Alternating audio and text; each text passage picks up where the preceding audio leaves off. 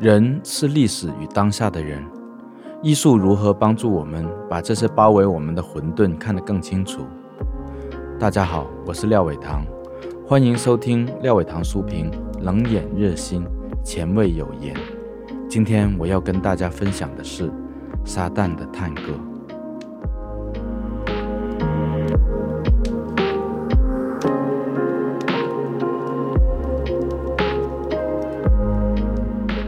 我们这里的人就是这样，总是向医生要求不可能的事情。他们已经丧失了旧有的信仰。牧师闲居家中，一件接着一件撕烂他们的法衣，而却要求医生妙手回春，拯救万物。许多人将半个身子置于树林中，却几乎听不到林中斧子的声音，更不用说斧子向他们逼近。假如卡夫卡最神秘的短篇《乡村医生》里的医生，在他出诊的村子里住下，他所见的那个一九一零年代的奥匈帝国一语的病变腐烂，就会跟 K. 拉斯洛《撒旦的探戈》里面借酗酒医生之手记录下的那个一九八零年代的匈牙利社会主义农庄一样。太阳升了起来，就像一个乞丐。每天清晨慢慢爬上教堂侧门的台阶，太阳升起是为了建立一个阴影的世界，将树木、大地、天空、动物和人们从那个混沌、昏沉、囫囵一体，让人们从像笼中的苍蝇那样惊恐不安地跌宕于其中的黑夜里分离出来。撒旦的探戈里面充满类似的描写。可是大多数时候，书里面的人们都未能从混沌、昏沉、囫囵一体的永夜里分离出来。拉斯洛用前半部小说成功建好了一个地狱的雏形，来供后面的撒旦跳舞。中间同样题为《撒旦探戈》那一章，却是最无忧无虑的一段。不知道明天将如何的人们，如魔鬼附身，把酒灌饱。把火炉烧旺，把手风琴奏起，没完没了的跳舞。还有另一双眼睛窥看着噩梦，那是小说中最悲惨的女孩小艾什迪的眼睛。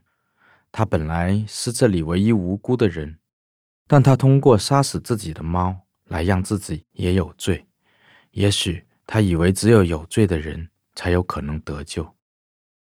这样的集体癫狂与个体痴迷的设定。非常符合中世纪警示预言的怪诞呈现，但《撒旦探戈》志不在警示，吴宁说他默认了绝望，通过写作与那个不幸的世道兰草。他并非像翻译者所言是一个后现代著作，其实他回荡着现代主义时期许多经典的回声，为那百年的实验画上了一个绝望的句号。当诗人斜杠。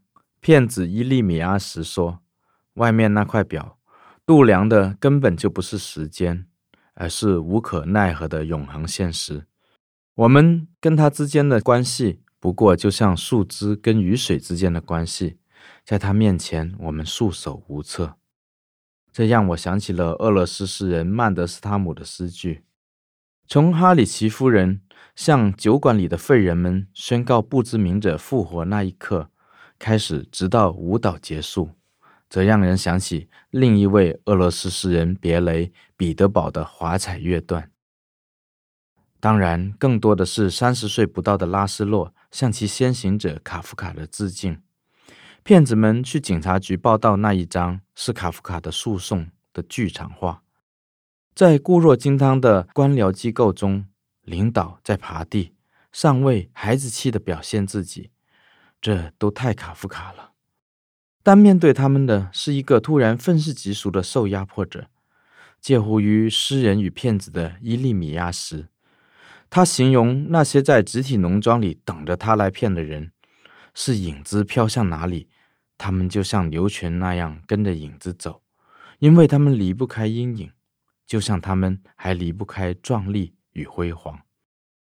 他们唯恐自己会被这种与壮丽辉煌共存的孤独所抛弃，因为那样他们就会像丧家犬那样发疯，将一切撕成碎片，伊利米阿什尽力表现得不像卡夫卡的 K，而更像塞万提斯的堂吉诃德，而且总是有一个商丘跟随在旁边提醒他细俗的存在。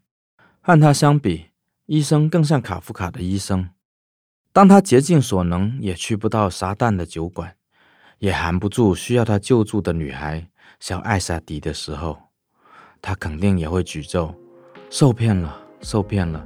只要被夜间的铃声捉弄一次，这就永远不可挽回。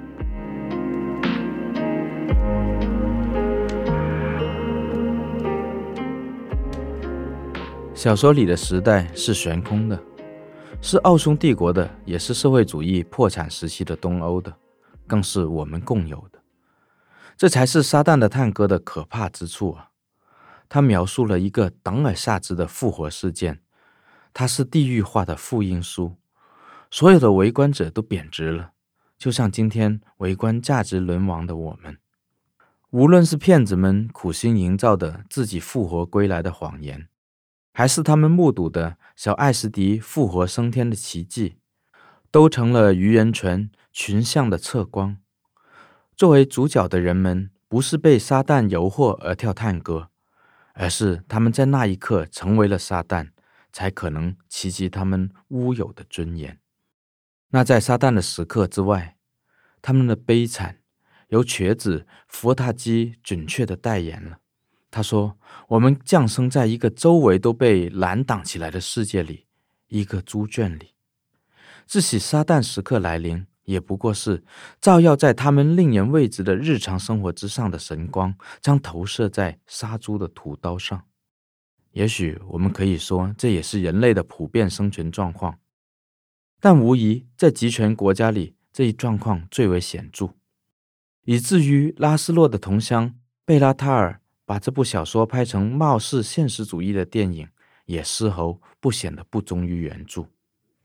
最美妙也是最悲哀的，是当村民们被骗离家园，栖身在荒宅的头一晚，他们的梦境，那是大梦一场里的无尽颠倒梦想。他们的光怪陆离，反衬着东欧曾被迫相信的共产主义梦想的暗淡。在这个梦的远处。骗子伊利米阿什跟他的商丘说出心中盘算的真相：我们要利用人们为了尊严而进行的坚忍不拔的绝望拼搏。这句话不妨可以视为那些满嘴福音的先知、革命导师们对人民的最后一次收割。一张由伊利米阿什编织的巨大的覆盖全国的蜘蛛网，这是小说开始收拢它的圆圈的标志。蜘蛛的隐喻早就出现在小酒馆的魔幻现实一页里面。那些小蜘蛛困扰酒馆老板半生，但没有人真的见过它们的存在。它们只留下一层又一层消灭不完的网。也许渐渐的，你要不成为它的猎物，要不就成为蜘蛛本身。共产主义教育里面那些伟大的潜规则，不就是那样吐丝不已、层层相应的吗？直到每个人都成为这个庞大谎言的共荣共乳体的吗？我打算给这个世界命名为乌托邦，是荒芜的芜。它不是一切都变成乌有，而是一切梦想都变成荒芜。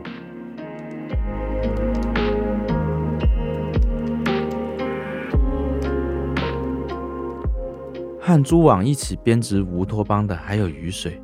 后者笼罩了整部小说和改编的电影，正如法国哲学家贾克·洪什耶在《贝拉塔尔》之后的时间里所说：“绵绵不绝的雨摧毁了一切，雨不仅让大衣变硬，使他再也不敢解开扣子。雨已经成为体内的雨，它从心里涌出，淹没了所有的器官。这样的雨。”也在马奎斯他们的魔幻拉美里下过，而在拉斯洛笔下，更多了一份宗教启示录的毁灭色彩。这样，我们才能明白受难者小艾斯迪的部分何等重要。那一章直接命名为“拆解”，既可以理解为整本撒旦之书里边分离的拆页，也可以理解为对蛛网、对雨水之网的撕破。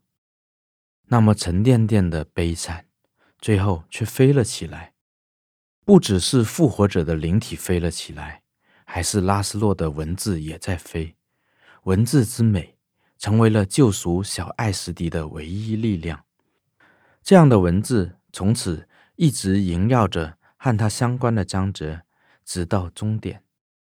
让我们不禁会疑问：也许艾斯迪他不是祭品，而是来索要祭品的祭司。整个村庄为他陪葬。就像探戈，小说为人津津乐道的也是前进六步，然后后退六步的结构。这样的结构，同时也呈现了蜘蛛织网和我们结网的同步。这个蜘蛛斜杠我们这样的共同体，包括了医生爱实迪、作者拉斯洛和我们读者。拉斯洛把这种共谋的虚空推到极致的一刻。就是医生发现回荡在书的首尾的钟声之真相的一刻，那由疯子拉响的教堂钟声，再次反讽了复活等等这些宗教救赎。如果跟塔可夫斯基的安德烈·卢布廖夫相比较，就会明白，在拉斯洛的世界里，已经彻底否定了希望。所以最后，医生把瞭望窗封起来了。最后。拉斯洛写下这本书，在美国的苏珊·桑塔格说，它既是荒芜的解剖，直探最骇人的荒凉，也是一本透过内省抵达荒芜的使用手册。他说的真对，但最后一句未免有点鲁迅在坟头留一朵小花的意味，尤其是在鲁迅的同胞眼里。这本书由一九九零年代就离开红色中国。移居匈牙利的作家余泽民翻译最为恰当不过。无论是他的文笔还是他的经历，都会比其他国度的作家更能理解拉斯洛。不过，我忍不住想最后问一句：中华帝国的臣民读这本书真的没有战力吗？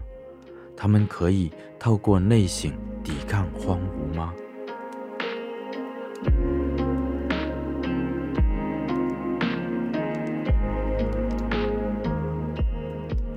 下一回廖伟棠书评冷眼热心，前卫有言节目，我要跟大家分享的是千利休无言的前卫，欢迎收听。